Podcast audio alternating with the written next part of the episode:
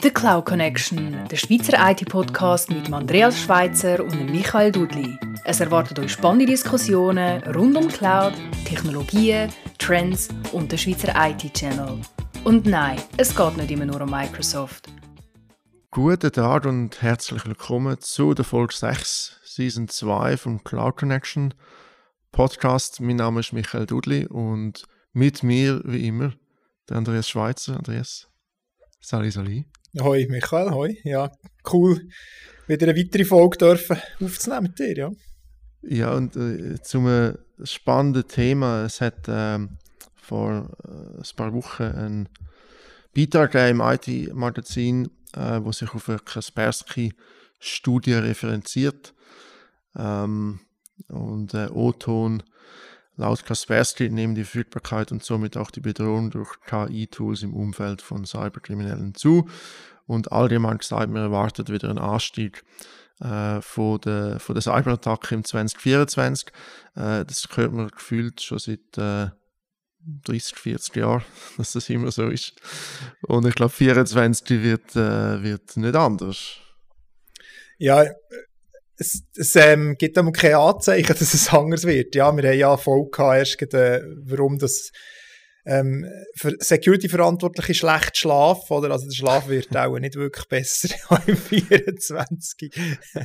Ich glaube auch nicht. Und es ist immer so, Q4 ist immer so der, der, der Zeit für alle die, die Studien und die Empfehlungen und dann kommt Forrester und Gartner und Kaspersky und Chat, äh, Checkpoint und äh, natürlich auch mit dem Hintergrund, äh, ihre Services zu verkaufen. Natürlich ganz klar, die profitieren ja schlussendlich äh, auch davon. Aber ich glaube schon, dass ich jetzt mit so ein bisschen der AI, KI, Generative AI-Geschichte, äh, da hat sich schon noch mal ein bisschen etwas zu tun in diesem Jahr. Und ich kann mir schon vorstellen, dass das nächste Jahr ja, ein bisschen einen anderen Impact hat in, in der Qualität und in der Quantität. Kann ich mir durchaus vorstellen. Ja, wir haben ja in, in einer der letzten Folgen darüber geredet, was, was KI für uns bedeutet. Und ich glaube, das sehen ja die Gegenseite oder der Gegenpart nutzt ja das auch. Also die sind ja nicht, ähm, die sind vielleicht sogar weiter in gewissen, in gewissen Sachen oder nutzen das schon ein bisschen länger. Ich glaube, das hat, hat sicher einen grossen Einfluss, dass das, das auch in diesem Bereich äh, stark, stark genutzt wird. Ja, nutzen alleine ist, ist ja nicht reguliert, oder? ja, genau, ja. Datenschutz interessiert der nicht wirklich jemand, oder? Genau. genau. Ja, ich glaube, auf die Regulation kommen wir vielleicht später noch ein bisschen zurück. Ich finde das auch ein spannendes Thema. Ich habe ähm, im, im, natürlich den, den Forrester-Artikel äh, durchgelesen, natürlich. Und äh, Forrester sagt, dass aktuell, heute rechnen wir so damit, dass etwa 74% von allen Breaches irgendwo einen Human Factor das Human Element drin haben, also eine Person, die irgendwo in der einen oder anderen Form involviert ist. Und Forrester predicted, also sagt voraus, dass sich das oder die Zahl im 24 auf etwa 90 Prozent wird, wird anheben. Und der Hauptgrund ist eben die Generative AI-Geschichte. Ähm, ob jetzt das äh, Deepfake ist oder sonst Social Engineering, wo es natürlich viel, viel einfacher macht, um irgendeiner Person irgendetwas vorgaukeln. Also das ja, ist, noch, wenn man, ist noch crazy, oder? Wenn man Technologie ein bisschen anschaut, oder, ist, ist ja heute eben, du hast es vorhin gesagt, Deepfake oder auch Stimmen oder Stimmen nachmachen, ähm, Video mit entsprechenden Leuten äh, nachbauen, das ist, das ist ja mittlerweile äh, absolut möglich, oder? Also auf, eine, auf einer Qualität, dass das wirklich auch, auch einem abgenommen wird. Ich glaube, das nimmt sicher in Zukunft auch in diesem Bereich ein ganz neue, ein neues Ausmaß aus. Oder? Also, dass nicht nur irgendein ein mehr oder weniger gut gemachtes Mail kommt, sondern wirklich ein, ein Telefonanruf plötzlich von irgendeiner Person, die man kennt und vermeintlich kennt und, äh, und, und entsprechende Anweisungen durch das Telefon gibt oder durch ein Video oder durch, ein, durch ein Meeting entsprechend. Oder? Also das, mhm. das wird schon irgendwo, ähm, kann das Auswirkungen haben, die wir uns vielleicht noch gar nicht so bewusst sind. Ja, das ist ja ähm, oftmals immer wieder, das steht dann auch in den in der, in der Medien. Ähm, der, keine Ahnung, der CFO hat ein E-Mail bekommen vom CEO, überweisen wir jetzt 50.000 äh, aufs Konto XY und man sagt, okay, passet auf. Wenn so ein E-Mail kommt, das kann irgendjemand anders sein. Ähm, aber eben, ich kann das ja auch dann über ein Telefonanruf faken, ich kann das über ein Teams-Meeting faken. Und äh, dann wird es natürlich schwierig. Also wie identifiziere ich dann, ob das jetzt wirklich die Person ist oder nicht? Vor allem in, in einer so ein Matter of Urgency, also wenn es wirklich drinnen ist, also dann haben wir die, die Zeit gar nicht. Ich finde, das, das äh, so ein bisschen die Deepfake-Thematik, du hast gesagt, das ist eine Qualität, die schon sehr fortgeschritten ist. Natürlich kann man sagen, ja, man findet es immer noch raus, aber es ist, es ist technologisch sehr anspruchsvoll, aktuell schon. Und also ich kann nur mutmaßen, wie das in zwei, drei Jahren aussieht. Also grundsätzlich könntest du ja eine ganze Person einfach nur virtuell aufbauen. Und du kannst für die Person, du kannst Videos, du kannst Bilder machen über die Person, gibt es eigentlich gerne nicht. Also ich finde es noch, noch crazy, sich die Überlegung zu machen, dass man vielleicht irgendwann einen, gar nicht einen Präsident wählt, wo es eigentlich gar nicht gibt. ja, als Person. Krass, ja, gute Vorstellung, ja, das ist ja so, ja. Scheinidentität, oder? Ja, genau. Oder wenn, wenn du lange Zeit hast, kannst du das eigentlich aufbauen. Du kannst eigentlich über, über 20 Jahre hinweg kannst du das Profil von einer Person aufbauen, wo es nicht gibt. Mit Fotos und mit Videos.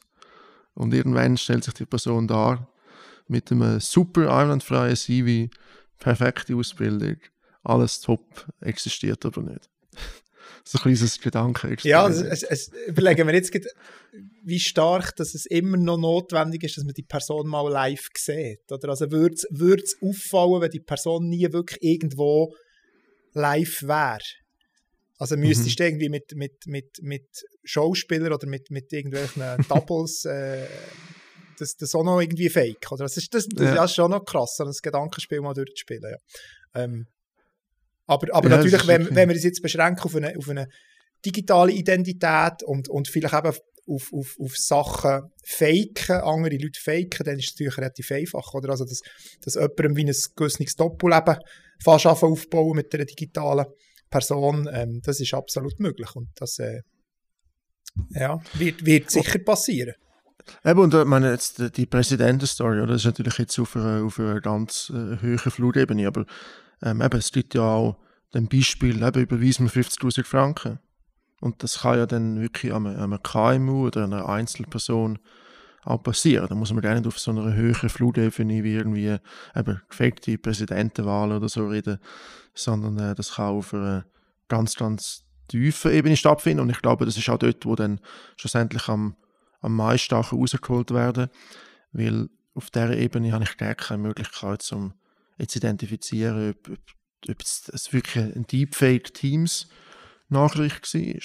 Ja, ich glaube auch, das wird, das wird wahnsinnig schwierig. Also es wird ja noch schwieriger als jetzt Mails. Oder Mails haben wir jetzt in den Security Awareness Schulungen, mhm. hat man so gewisse Indizien, die man, kann, wo man kann, kann geben, den Leuten mit auf den Weg geben, dass sie das identifizieren können. Aber wenn jetzt da irgendein Teams-Anruf kommt, dann denkst du ja nicht im geringsten irgendwie daran, dass es jetzt ein Fake könnte sein. Also im Moment ist ja das den Leuten überhaupt nicht auf dem Schirm, oder? Ja. Und, und der, der glaube ich, ist, ist genau das, was in diesen Studien auch ein bisschen rausgeht. Oder? Es, es geht sehr stark in Richtung Identität.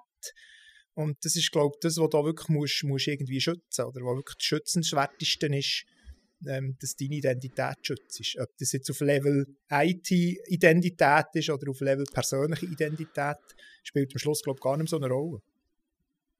Und äh, ich kann das Thema Regulatorien vielleicht ein später ansprechen, aber ich finde das jetzt auch ein, guter Punkt in dem, oder? Also, wir wissen, die Deepfake, die, die, die sind da. Ähm, die Qualität die nimmt zu. Du kannst äh, Teams-Messages kannst du jetzt bereits schon, schon deepfaken, das funktioniert.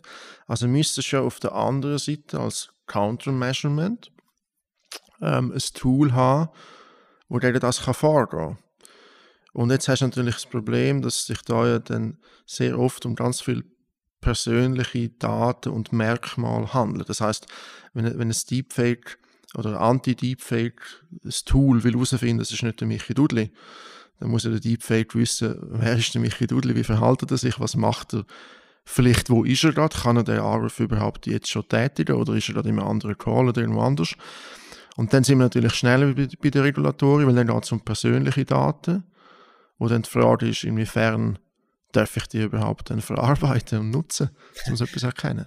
Ja, brauchst, brauchst im Prinzip die Daten, die die brauchen, für die ähm, missbrauchen, brauchst du ja selber für rauszufinden, ob jetzt du ähm, fake ja. bist oder nicht, oder? Und das, das hat natürlich wieder Gefahr, dass wenn so ein Service irgendwo mal in, in, in falsche Hänge kommt, dann hast du wieder ganz andere Probleme, oder? Also das ist so ein bisschen halt das Rädchen, das sich immer irgendwie dreht und, und immer wie schneller dreht, oder? Also das ist, das ist ja so, also das wird wird schwierig. Dort, dort sehe ich halt schon gewisse, gewisse Sachen, die wo, wo, glaub, grundsätzlich mal müssten, müssten gelöst werden, ist halt, dass jeder irgendwo eine digitale Identität bekommt, wo, wo, wo auch wirklich beweist, dass er der ist. Oder?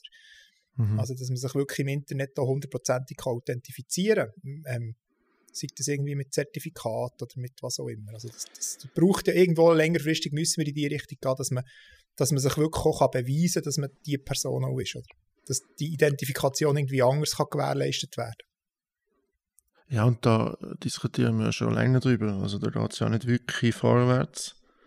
Ähm, auch da wieder aus, aus Datenschutz, Persönlichkeitsgründen, was ich ja schon verstehe. Aber ich glaube, man, man ja, schränkt sich dann halt ein im, im Lösen von, von den wirklichen Problemen, indem man halt einfach auf der anderen Seite ja, sich nicht getraut, in die Richtung vorwärts zu machen. Das ist so ein bisschen ein Huhn-Ei-Problem. Finde ja, ich, find ich noch, noch schwierig. Das ist ja grundsätzlich das Problem, das wir haben. Oder du sagst, es geht in die Richtung vorwärts. Ähm, Technologie entwickelt sich extrem schnell.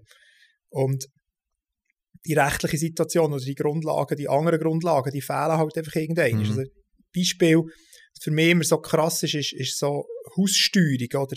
Also alle oder immer wie mehr Leute steuern ihre, ihre, ihr Gebäude, Heizung, Licht, was auch immer über, über irgendwelche Dienste, sei das Cloud oder sei das On-Prem-Dienste, die aber auch wieder irgendwo am Netz hängen. Und das gibt natürlich auch wieder eine, eine wahnsinnige Menge an Angriffspotenzial, oder, wo du auch wieder ganz viel Persönliches von dir preisgibst. Also Beispiel, kannst du über dieses System ja feststellen, ist jetzt irgendjemand daheim oder nicht. Also mhm. brennt irgendwo Licht, brennt nie ein Licht, bewegt sich irgendjemand im Gebäude, bewegt sich niemand im Gebäude, wo wieder ganz neue Angriffs- und Möglichkeiten gibt, oder dass im Prinzip die Angreifer auch genau wissen, wo du bist, was du machst, ähm, wo auch wieder helfen, solche Fakes oder solche Angriffsszenarien zu verbessern und, und durch KI, durch, durch, durch die ganze Geschichte ähm, ist es natürlich auch, auch viel einfacher geworden für, für die Angreifer. Ja, und äh, ich glaube auch, was du vorher erwähnt hast, oder die digitale Identität. Ähm, oder eigentlich ist eine Cybersecurity Sache von, von mir als Privatperson oder, oder von, der, von der Firma schlussendlich. Ähm, aber jetzt haben wir eine Problematik, oder? Wie du gesagt hast, gewisse Voraussetzungen müssen auf nationaler Ebene tätigt werden oder sogar international, äh, bei einer Identität zum Beispiel ähm, wo eben als Basis dann auch kann, äh, gelten für, für dann die, die Weiterentwicklung. Und da sehe ich schon eine grosse Problematik, dass man wie manchmal, habe ich das Gefühl, auf politischer Ebene der Tatsache gerne oder sich gerne bewusst ist, dass man eigentlich auf nationaler oder sogar internationaler Ebene müsste gewisse Voraussetzungen schaffen, dass man eben auch die Firmen kann, kann sicher gestalten, dass man den Firmen hilft, dass sie sich sicher aufstellen können. Ja, also was, ein gutes Beispiel finde ich immer Mail. Oder? Also Mail ist, ist nach wie vor eines der meistgenutzten Medien für, für irgendwelche Schadsoftware oder, oder, oder so dort zu verschicken, zu publizieren, irgendwo bei einem Link zu schicken, wo er draufklicken kann. Und eigentlich wäre es ja relativ einfach, sagen jetzt mal, die ganze Mail-Geschichte zu optimieren. Also nehmen wir jetzt mal an, man würde, man würde irgendein System entwickeln, wo Mail halt kostenpflichtig würde, oder? aber mit einem ganz mhm. geringen Betrag, dann wäre auch so die ganze Junk-E-Mail-Geschichte oder die Massenversend oder, oder so solche Angriffsszenarien würden viel schwieriger gemacht werden. Oder, oder auch, dass man halt wirklich ähm, noch viel mehr auf die, auf die Möglichkeit, die man heute hat, mit, mit, mit, mit zertifikatsbasierten Sachen ähm, hergeht. Und da bewegt sich halt in dieser Sicht auch nicht wahnsinnig viel. Aber das Problem ist dort halt, dass man es immer global müssen können lösen oder? und alle, alle Leute irgendwo müssten können mit dem leben und das wird dann wieder schwierig, wenn wir wenn wir dann plötzlich sagen, ja, jetzt kostet es etwas, oder? Ähm, heisst das für uns nicht so tragisch, aber wenn wir in die dritte Welt in die dritte Weltländer reingehen, wo natürlich jedes, jeder, jeder Rappen entsprechend mhm. wahnsinnig viel Geld ist, sieht das wieder komplett anders aus. Und dort verschließen wir dort auch wieder Technologie. Also ich äh, erachte das schon als sehr schwierig. Ja, die, die, das Basis oder das ganze Design, oder? das ist ja nicht damals gar nicht entwickelt worden für den Use Case, den wir jetzt haben. Genau. Und eben Mail, dann hat man angefangen mit, mit Daydream und mit, mit all diesen SPF-Geschichten zuerst noch. Das ist ja mittlerweile schon, schon fast äh, nicht, mehr, äh, nicht mehr wirklich nützlich. Ähm, hat man versucht, so ein bisschen nachzubessern. Aber ich glaube, das grundlegende Design, also, ich kann mir nicht vorstellen, dass, ich das, dass man das schafft, um da etwas, etwas Neues zu entwickeln. Da müssen sich ja wirklich eben dort Regierungen und Firmen zusammentun und sagen, wir entwickeln ein komplett neues E-Mail-System. Und dann ist, wie du sagst, die Frage, ja gut, basierend auf was denn oder was ändern wir? Machen wir es kostenpflichtig? Und dann hast du natürlich wieder, wieder Einschränkungen. Also das, ich glaube, äh, aus meiner Sicht ist ein unlösbares Problem. Ja, man muss mit so grossen so weit, weitreichende Folgen, dass es wirklich sehr, sehr schwierig ist, ist, ist zu lösen. Wir, wir haben lustigerweise ein ähnliches Thema diskutiert gestern hier in, in der Firma. Selbstfahrende Autos, oder? Das ist für mich auch so ein mhm. Punkt.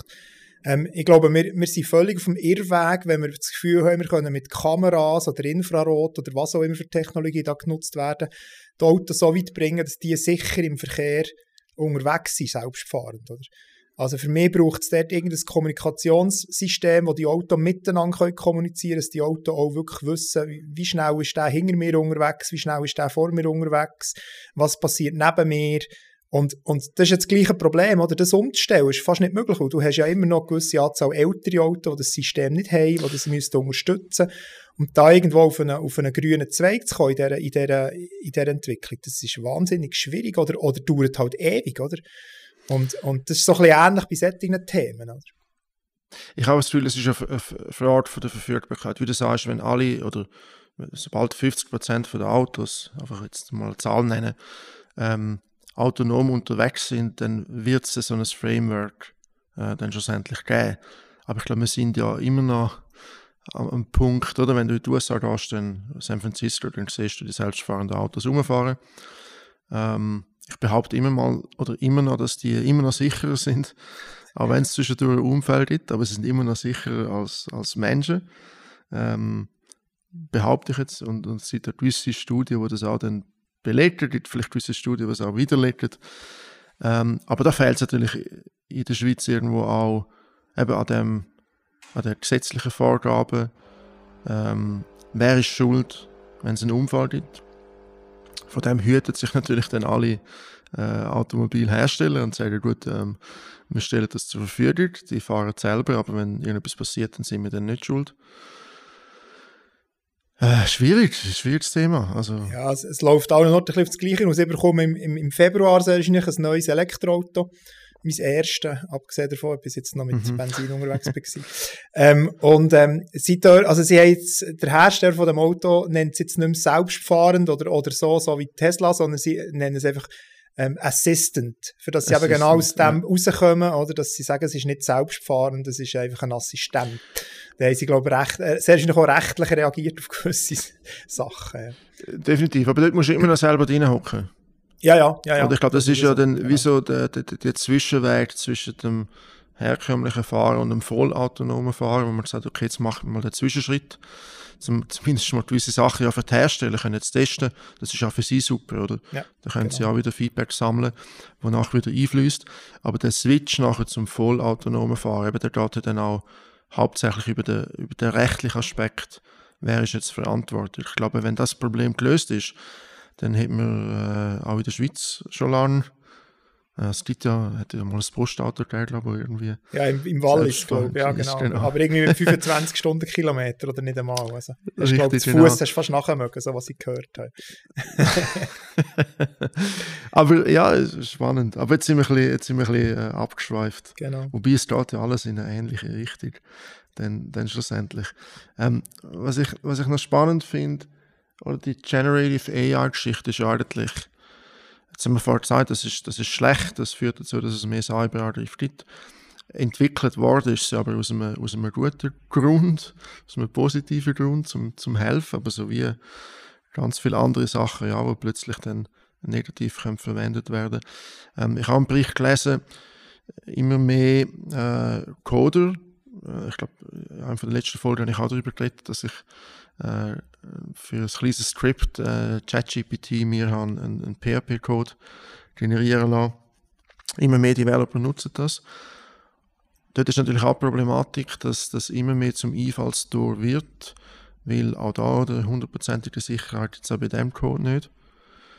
Ähm, und dann hast du plötzlich Sicherheitslücken, die erstellt werden durch Generative AI, wo wiederum natürlich dazu führt, dass ja, Qualität oder die Sicherheit von, von Code, von Scripts, von Plattformen wieder abgeht. Und darum haben wir dann eben den Anstieg auch wieder in Anzahl Attacken im, im 24.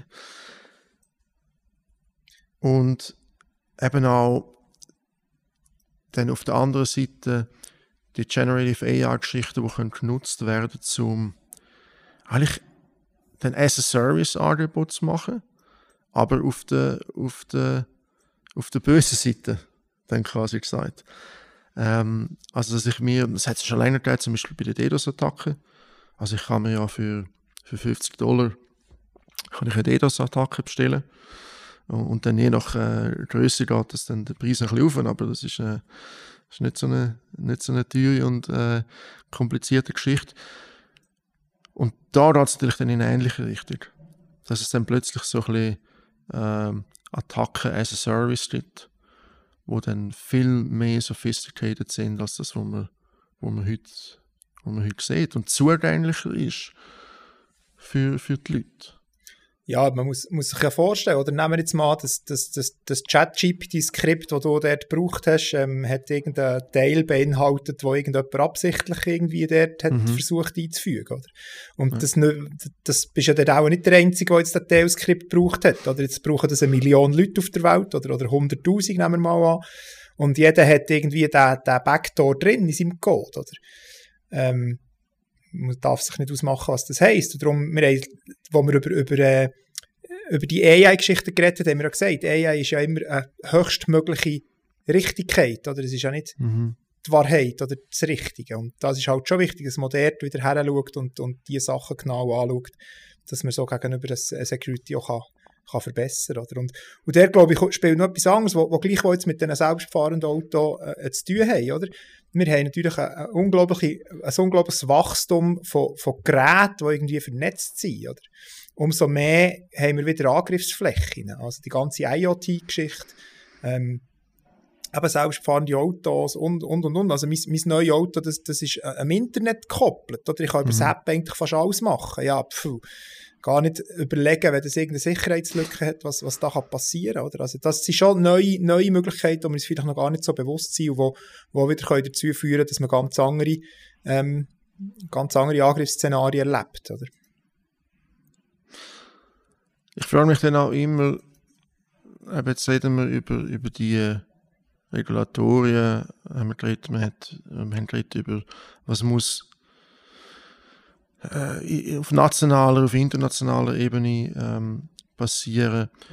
Und oder man hat immer gesagt, ja, die Angreifer sind immer voraus. Oder? Und, und die, die das Ganze mit schützen, sie sind immer ein bisschen hinten drin. Und oftmals äh, reagiert man und, und agiert man nicht. Und meine Sorge ist ein bisschen, dass die Distanz um ein Vielfaches anwächst in den nächsten paar Jahren aufgrund von dieser AI-Technologie, weil halt einfach Sicherheitslücken viel schneller ausgenutzt werden, viel effizienter, viel effektiver, weil Gegenwehr vielleicht auch aufgrund von Regulatorien weniger ähm, so ein bisschen äh, Countermeasurements kann, kann integrieren.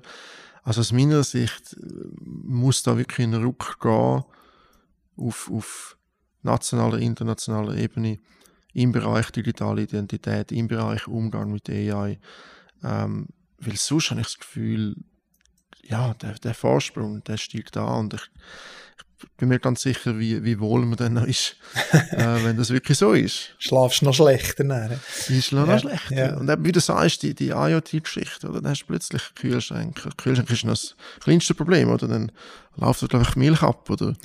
Also immer, aber auch dort, oder? Wenn du plötzlich den Kühlschrank selber bestellt, und dann äh, komme ich plötzlich äh, Amazon-Lieferung über, über 50.000 Franken Milch ähm, ja, oder, ist das dann nicht so lustig. Oder noch etwas anderes, oder? Also dort kann man vielleicht sogar noch weiterdenken. Also wenn die Kühlschränke in, in ganzen, im ganzen Kanton Zürich plötzlich alle einfach zu warm sind und alle keine Milch mehr haben, dann wollen ja alle Milch kaufen. Mhm. Also produzierst du so irgendwo eine Knappheit an Lebensmitteln. Milch ist jetzt vielleicht, kann man noch darauf verzichten, oder? Aber, aber das, das gibt natürlich Schocki. schon wieder neue Möglichkeiten, wo, wo wieder... Ähm, wo wieder ganz andere Szenarien auftun, wo, wo Lieferketten können, ähm, irgendwo gesteuert werden, wo, wo, wo absichtliche Engpässe können produziert werden wo, wo, wo wiederum ähm, ja, ganz andere Folgen können haben für die Wirtschaft schlussendlich auch. Oder? Also dort, dort auch nicht, nicht, nicht man darf dort auch nicht etwas nicht aussen vorladen, das sind die ganze Regierungsgeschichte. Oder? Also wenn man so ein bisschen schaut, wie viel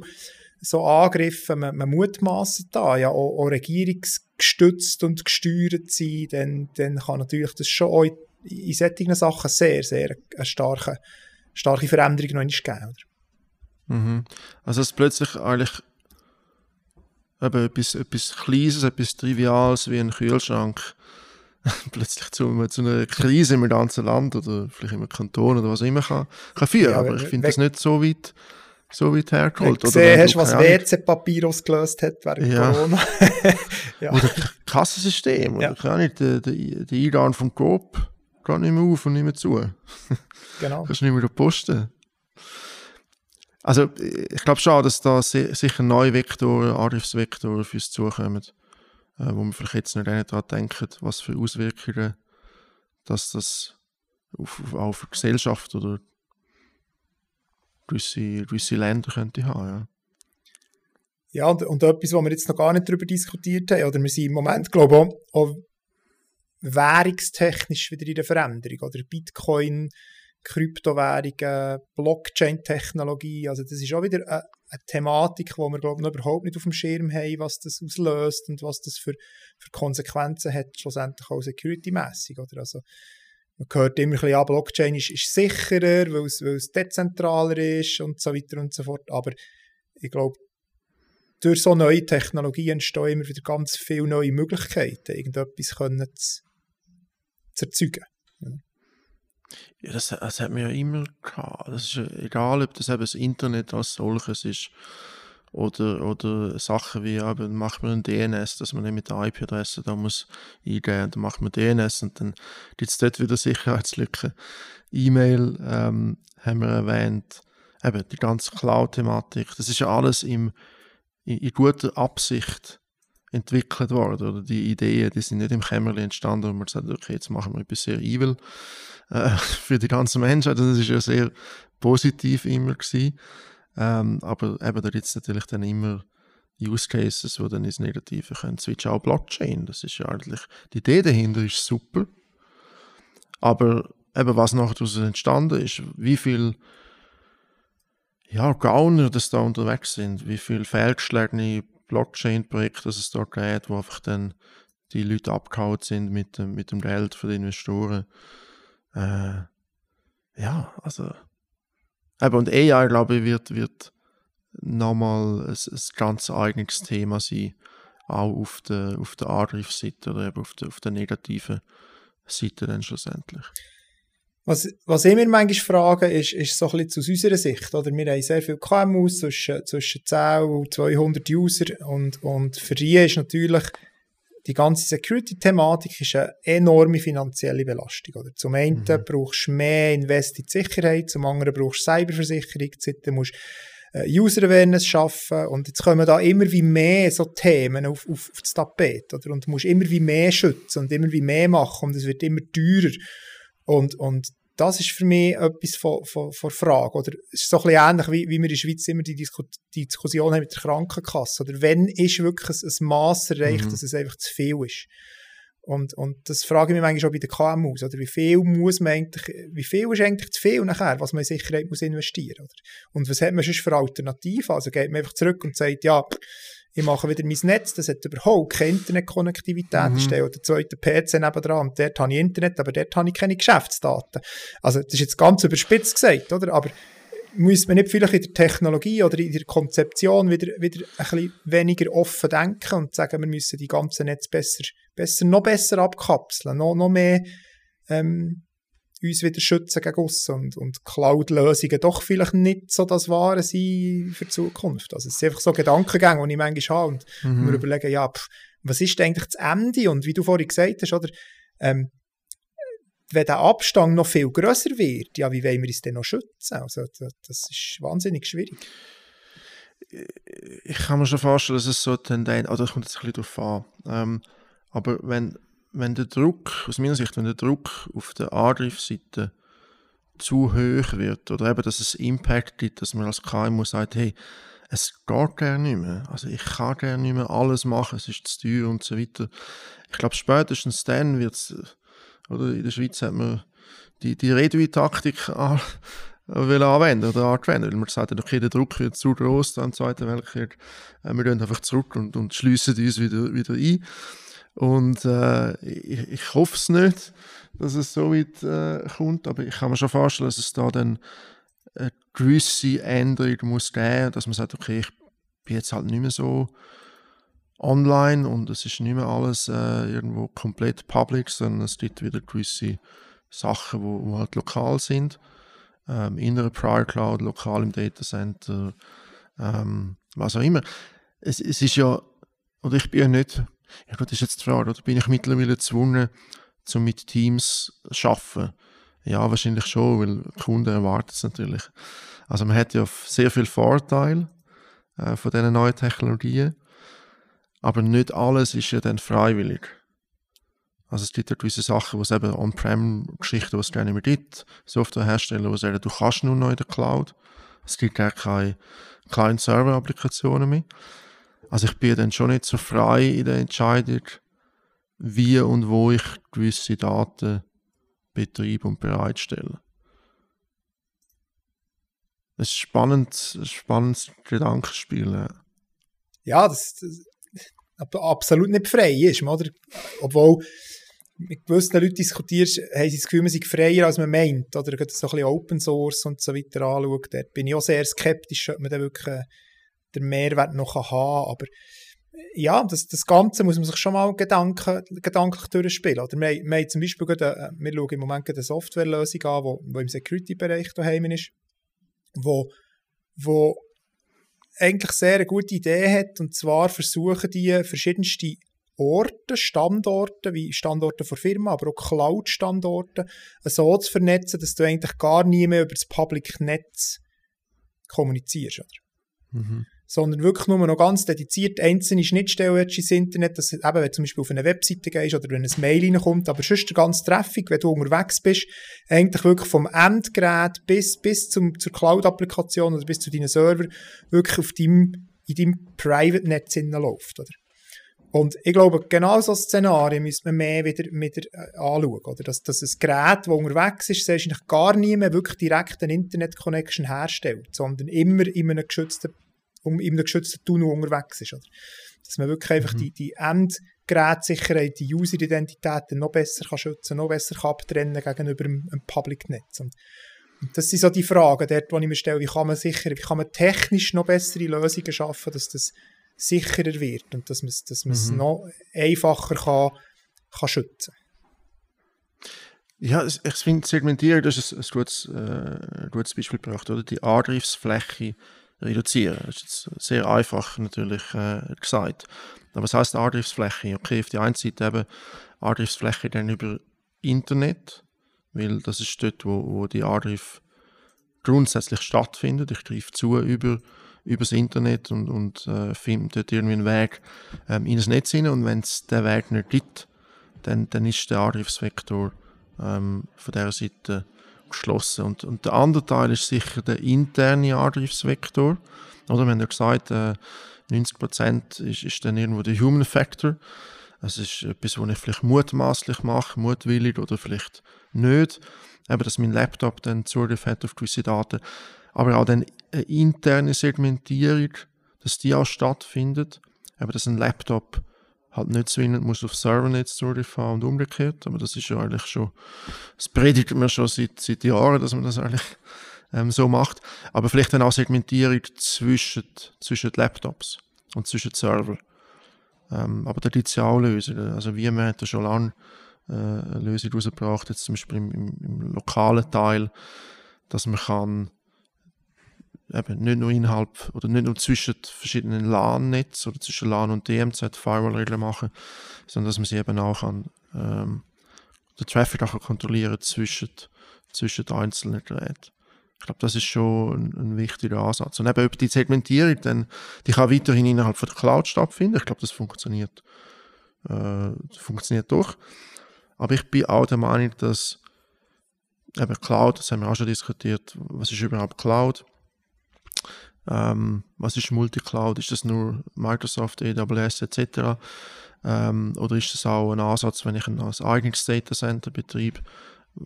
Der Meinung bin ich grundsätzlich. Ähm, ich, ich glaube schon, dass es dazu führt, dass man sich überlegt, wie segmentiere ich allgemein mein Netz, meine Daten, meine, meine Devices. Und dann jetzt verschiedene Ansätze mit eben Cloud, nicht Cloud, Data Center, Public Cloud, Private Cloud, verschiedene Tools, wo, wo zwischen denen greifen. Ähm, also ich, es muss in die Richtung gehen. Weil eben, also die Angriffsflächen, die nehmen tendenziell zu und ich muss irgendwie schauen, dass ich die schliessen kann. Ja, und, und sonst, sonst bist du völlig im Schilf draus und hast keine Chance. Du bist nur ein Angriff abwehren. Und hier hilft uns ja die neue Technologie auf dieser Seite. Oder? Das müssen wir, glaube ich, müssen wir so bewusst sein. Also auch, auch Firewall, Virenscannerhersteller, Netzwerkprodukthersteller nutzen die KI-Technologie, dass ähm, das halt vielleicht und da sind wir wieder beim Datenschutzthema, ja, das ist ein anderes Thema, das muss, wo muss gelöst werden, aber dass, dass halt ein Profil von dir erstellt wird, oder woher darfst du zugreifen, woher greifst du im Normalfall zu und wenn halt plötzlich Zugriffe stattfinden, die nicht im Normalfall entsprechen, dass die halt zuerst mal gesperrt mhm. werden, oder? Und, ja. und das, da machen viele Virenscannerhersteller, machen das schon zu einem gewissen Grad, ähm, dort haben wir einfach auch eine andere Problematik. Ich lebe das immer wieder mit Softwareherstellern. Oder? Du installierst eine Software und dann kommt die Spezifikation vom Softwarehersteller und dann heisst ja, aber ihr müsst wegen der Virenscanner ähm, die und die Verzeichnisse ausnehmen und die und die Dienste ausnehmen und das dürfen wir doch nicht überwachen und die Echtzeitscanner sowieso deaktivieren, weil sonst ist die Performance schlecht. Mhm. Ja, mh, hm, schwierig, oder? Wie soll ich die Sicherheit aufrechterhalten, wenn die Applikation entsprechend nicht gewährleisten, dass ich die Sicherheit doch aufrechterhalte. Also dort, dort sind wir, glaube ich, schon noch in vielen Bereichen einfach noch nicht so weit. Und gleichwohl ähm, muss man schauen, dass man halt die Schritte irgendwann mal macht. Weil wenn ich die nicht mache, dann bin ich irgendwann so stark an, an diesen Angriffen ausgesetzt und, und gefährdet, dass ich halt einfach nicht mehr, ja, dass es irgendwann passiert, oder? Definitiv nach irgendwann passiert. Mhm. Und Security aus der User-Sicht ist ja immer, immer eine Abwägung zwischen Schmerzen und Nutzen. Oder? Also, je mehr das ist sperren gegenüber dem Internet, je mehr können User sagen, ich muss auf diese Seite, ich muss daher können zugreifen, mhm. ich muss das können recherchieren.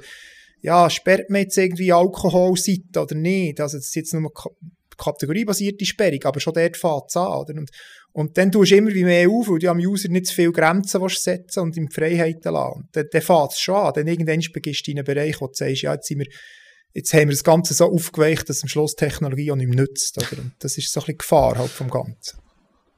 Ja, man erinnert ähm, den Sonic Wall äh, Kurs, den ich mit äh, früher noch bei der, bei der Infinigate, haben wir es immer so aufgezeigt, dass dort quasi eine Achse und links ist Security und rechts ist Userfreundlichkeit. Und du kannst die Regler schieben, aber es, es geht nicht beides. Oder? Das ist entweder ist es absolute Sicherheit, dann ist es aber überhaupt nicht userfreundlich, oder dann ist es absolut userfreundlich, aber dann ist es in den meisten Fällen nicht sicher. Oder andersrum gesagt, oftmals, wenn man es sicher gestaltet, dann kommen wieder so Ideen und sagen, okay, wir möchten jetzt, wir nutzen einen Passwortmanager, ähm, zum einen Passwörter verwalten, aber wenn der natürlich wieder ein Sicherheitsleck hat, dann sind wir wieder gleich weit. Und das ist ja das Problem, dass es gibt keine hundertprozentige Sicherheit. Also das hat ja niemand behauptet, aber ich glaube, das muss man einfach nochmal noch mal sehen. Jede Software hat irgendwo Bugs drin. Jetzt kann man hoffen, dass die vielleicht nicht so einen großen Impact haben. Aber es gibt immer irgendwo irgendetwas. Und jetzt kann ich mit, eben mit Virenscanner kommen und mit, mit Advanced Threat äh, Management und was auch immer. Aber du bringst es trotzdem nicht auf 100% auf. Und ich glaube, das Problem von der AI oder von dieser Generative AI-Geschichte ist, die, die, die 0,1% oder wie viel auch immer das dann noch übrig bleibt, findest du einfach schneller mit Generative AI. Du findest Sicherheitslücken schneller und kannst sie schneller ausnutzen. Ich glaube auch schneller skalieren, oder, wenn es nötig ist. Und also, schneller skalieren. Ja, ja, genau. Und ich glaube, aus dem Grund bleibt uns wahrscheinlich dann mittel-langfristig gar nicht anders übrig, als dafür zu sorgen, dass möglichst wenig Angriffsfläche gegen außen ähm, angeboten wird und dass ich mich auf die Eintritts-, Austrittspunkte kann fokussieren kann, die ich wirklich habe. Also natürlich, oder, wenn ich 1000 Server habe und alle einen Internet-Access, ist es natürlich schwierig, zum, zum da irgendwo Nadeln im Heuhaufen zu finden. Aber je weniger Ein- und Austrittspunkte ich habe, desto mehr Fokus kann ich mhm. dann auch auf die legen. Und ich glaube, das wird ein Ansatz sein. Ja, Surface redu reduzieren, oder? Also mhm. Angriffsfläche gegen aussen weniger, weniger Möglichkeiten geben und, und äh, da muss man sich schon immer wieder überlegen, oder? Braucht jetzt der Server, braucht es der Dienst wirklich Internet? Ähm, ja, vielleicht brauchen sie gewisse Sachen, aber dann muss man halt da wirklich mehr identifizieren, was ist wirklich nötig und, und und ich, ja, wir, wir versuchen jetzt immer wie mehr, anstatt mit Blacklists, mit Whitelists zu arbeiten. Ja, und, genau. und, und, so ein bisschen den Ansatz umzukehren. Obwohl das wahnsinnig schwierig ist, auf der End-User ja manchmal nicht so verständlich. Ja, wieso geht es das nicht? Ja, weil wir ja. es noch nicht freigegeben haben. Und, und das ist halt, ja, da muss man halt den richtigen Weg und die richtige, richtige, ähm, ja, so ein bisschen Höhe finden, um das so sauber umzusetzen. Wenn wir, ja. wenn wir so ein bisschen gegen den Schluss kommen, mich würde noch interessieren, was hast du da das Gefühl, was sind so die Hauptpunkte, wo wir, wo wir wirklich werden sehen, oder wo entwickelt sich das am schnellsten und was ist denn so das, was der, der, der Unternehmer vielleicht neu muss, muss beachten Ja, also ich glaube jetzt nicht, dass der Großteil der Unternehmen draußen mit, mit Deepfake äh, konfrontiert wird. Das kann ich mir nicht, nicht vorstellen. Aber oder das Problem ist ja, je mehr ich Tools nütze, wo von einer grossen, breiten Masse verwendet wird, desto größer ist die Chance, dass ich eben auch unbewusst Opfer wird von einer, von einer Attacke. Also früher haben wir gesagt, gut, ich habe da mein internes Programm, äh, meine Datenbank, das interessiert da niemand, das ist immer eine Aussage, oder wer interessiert sich denn für meine Daten? Ähm, ist schon früher immer, finde ich, kritische Aussage gewesen. Und ich finde die heutzutage einfach noch viel schwieriger und noch kritischer. Weil eben, wenn ich keine Ahnung, ich nutze HubSpot als CRM zum Beispiel. Oder ich nutze Salesforce als CRM. Ja, der Angriff ist vielleicht nicht unbedingt explizit an deinen Daten interessiert, aber er ist an Salesforce als Angriffsfläche identifiziert. Und dann bist du als kleines KMU vielleicht einfach ein Neben- Produkt vom Angriff und das nimmt er dann halt auch noch mit und er, er presst sich auch noch und stellt deine Daten auch noch ähm, ins Internet raus. Und ich glaube, dann ist es egal, wie groß ich bin, wie lokal das ich bin. Also ich glaube, seine Kundendaten will niemand äh, im, im Darknet raus haben. Das ist egal, wie groß die Firma ist. Das ist natürlich äh, sehr, sehr schlecht. Und ich glaube schon, dass eben, das hat sehr viel Vorteil, die S-Service-Geschichte und Funktionalität, spart extrem viel Geld und Zeit und Nerven und macht einem effektiver. Ähm, aber es öffnet einfach die Angriffsfläche. Und dort muss man schon, es gibt ja sehr viele auch einfache Tools, oder? Also Zwei-Faktor-Authentisierung, wo ich wahrscheinlich, oder ich behaupte jetzt mal, dass immer noch sehr viele Firmen draussen gibt, die das nicht verwenden. Obwohl mittlerweile alle Software as a Service Company zwei Faktor anbieten. Aber die meisten verwenden es nicht, auch da wieder aus Bequemlichkeitsgründen, weil sie sagen, ja, puh, da muss ich da immer noch meine App öffnen und der Code eingeben, ähm, ist auch doof. Ja, ja, aber wenn man dann so, dort... Dann kommen so Diskussionen bei Unternehmen wie, ja, jetzt muss ich das App auf meinem privaten Handy installieren, jetzt muss der Unternehmen noch das Handy zur Verfügung stellen, dass mhm. ich kann zwei Faktoren machen. Oder sind wir wieder beim Datenschutz ja. und bei, bei solchen Themen, die halt sehr viel genau. komplexer genau. sind, als, als das zum Teil scheint. Genau, ich glaube, man muss nicht eben so weit denken. Wir reden jetzt über, über Deepfake und, und Blockchain und so weiter. Und das sagen natürlich die meisten KMU-CEOs draussen, ja, das ist schön und gut, aber das, da bin ich jetzt nicht davon betroffen. Ähm, aber eben, es gibt Sachen, die sehr viel, sehr viel näher sind und wo man mit, mit sehr einfach, oder auch die, die, die 80-20-Regel gilt ja da, oder dass mit 20% vom Aufwand schon mal irgendwo 80% Sicherheit kann abdecken kann bin ich immer noch überzeugt, dass das, dass das auch heute noch, heute noch gilt. Aber sehr viele Companies sind immer noch weg von diesen, äh, von diesen 20% Aufwand sogar. Und eben, wir haben glaube auch schon diskutiert, oder nachher wird es dann teurer. Also jedes Prozent wird dann wahrscheinlich äh, nicht, nicht linear teurer, sondern exponentiell teurer. Ähm, aber wichtig ist, dass man so grundlegende Sachen im, im Griff hat. Und eben dann kommen so AI-gestützte oder Generative AI-gestützte Tools. Und eben, das sind zum Beispiel ihr Experten, die das, das bereits schon angeschaut haben und wissen, was funktioniert gut, was funktioniert schlecht. Und so Sachen muss man dann einfach auch ja, wollen und, und annehmen und, und sich der Gefahr bewusst sein und einfach sich auch ja, irgendwo an, einen, an eine Person wenden oder an eine Firma wenden, die einem da unterstützen kann und, und helfen.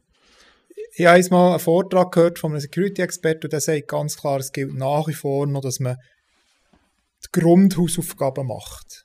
Also man muss mhm. nicht mehr machen, sondern wenn man heute Grundaus Grundaufgaben gut macht, was heute äh, ein sicheres IT-System ähm, so an, an der Standardsdefinition hat, dann ist man schon gar nicht schlecht unterwegs. Ich glaube, das kann man sich nach wie vor haben. Und dort ist es halt, wie du sagst, so, dass ganz viel noch, noch ein bisschen Weg haben, für die Grundaufgaben ähm, zu lösen. Ja, und eben auch die, die Soft, die SaaS-Tools, oder egal, ob das jetzt, eben, wenn Salesforce angesprochen oder Teams, ganz Microsoft, äh, der 65 Suite, da gibt es ja auch ganz viele Einstellungen, die ich machen kann, was darf der Mitarbeiter, darf er Links verschicken nach extern oder nicht? Und alle die Geschichten, die sind ja, die, die sind ja da, ich behaupte jetzt immer noch, dass in sehr vielen Fällen einfach auch nicht beachtet wird und, und sich nicht wirklich darum gekümmert wird und man sich dann fragt, wieso das etwas passiert. Ähm, Security kostet etwas. Das ist so, man muss, man muss ein bisschen Geld in die Hand nehmen. Auf der anderen Seite spare ich ja auch sehr, sehr viel mit all diesen neuen Tools und mit der Cloud, spare ich ja auch sehr viel Ressourcen. Und äh, dass es nicht komplett in meinen eigenen Sack fließt, sondern dass ich einen Teil von dem muss reinvestieren in vielleicht einen externen Dienstleister, äh, Security as a Service. Äh, aus meiner Sicht ist, muss das klar sein. Also es gibt nicht einfach, äh, äh, nicht einfach nur positive Aspekte jetzt in, in, der Cloud. Ich glaube, das können wir so lassen ja, ich bin, ich bin wirklich gespannt. Ähm, ich, eben, ich bin ja, manchmal äh, sehr negativ eingestellt, weil ich denke, boah, also der, der Gap zwischen dem, wo die Angreifer haben und dem, was die Verteidigung hat, der ist schon immer da gewesen. Ich habe das Gefühl, der wird noch grösser. Das macht mir ein bisschen Sorgen. Ähm, und ich glaube, wir können Gleiches nicht mit Gleichem bekämpfen in dem Fall, weil es eben nicht gleich ist. Sondern ich glaube, Taktik von der Firma muss sich ändern, indem man eben, wie du sagst, anfangen zu segmentieren, die Angriffsfläche reduzieren, die Ein- und Austrittspunkte ähm, zu reduzieren, die dafür genauer zu überwachen. Oder es geht dann auch um so ein bisschen, äh, oder oftmals die, die Security-Tools, die lizenziere ich ja dann pro Device. Und äh, natürlich, wenn ich weniger Devices habe, habe ich auch weniger Kosten, weil ich nur auf, auf 10 Devices muss so einen Agent installieren, nicht auf 100 weil die anderen 90 vielleicht keinen direkten Internet-Access haben. Ja, ich glaube, das ist, das ist schlussendlich auch noch ein, ein wichtiges Thema. Ich bin gespannt. Äh, Im Jahr, ich gehe davon aus, dass man im Jahr da hockt und sagt, es gibt wieder eine Forrester-Studie und wieder sagt, dass der Angriff zunimmt. Ähm, gar nicht schwer davon aus. Würde ich jetzt auch beschreiben, äh, ja. ja. Ich glaube, dass äh, mit dem haben wir uns ja schon lange angefreundet in der IT. Und es gibt ja eben auch, und das vielleicht als Abschluss, um noch ein bisschen etwas Positives noch, noch zu sagen. ähm, eben die Entwicklung hat ja auch in, in, auf der anderen Seite sehr, sehr stark zugenommen. Alle die Hersteller kommen raus mit äh, richtig, richtig coole neue Tools. Aber du hast jetzt ein Tool gesagt, wo die Segmentierung macht, wo schaut, dass die, der Traffic intern fließt, nicht extern. Das sind genau Tools, wo man, wo man schlussendlich braucht, ähm, um die Angriffsfläche zu reduzieren. Und ich glaube, dann, wenn man das so macht, gepaart mit einem guten IT-Dienstleister wie, wie ihr, dann äh, ja, schaue ich da nicht so pessimistisch in die Zukunft. Sind wir, sind wir optimistisch und äh, sind wir gespannt? Definitiv. Andreas, vielen Dank Merci für die dir.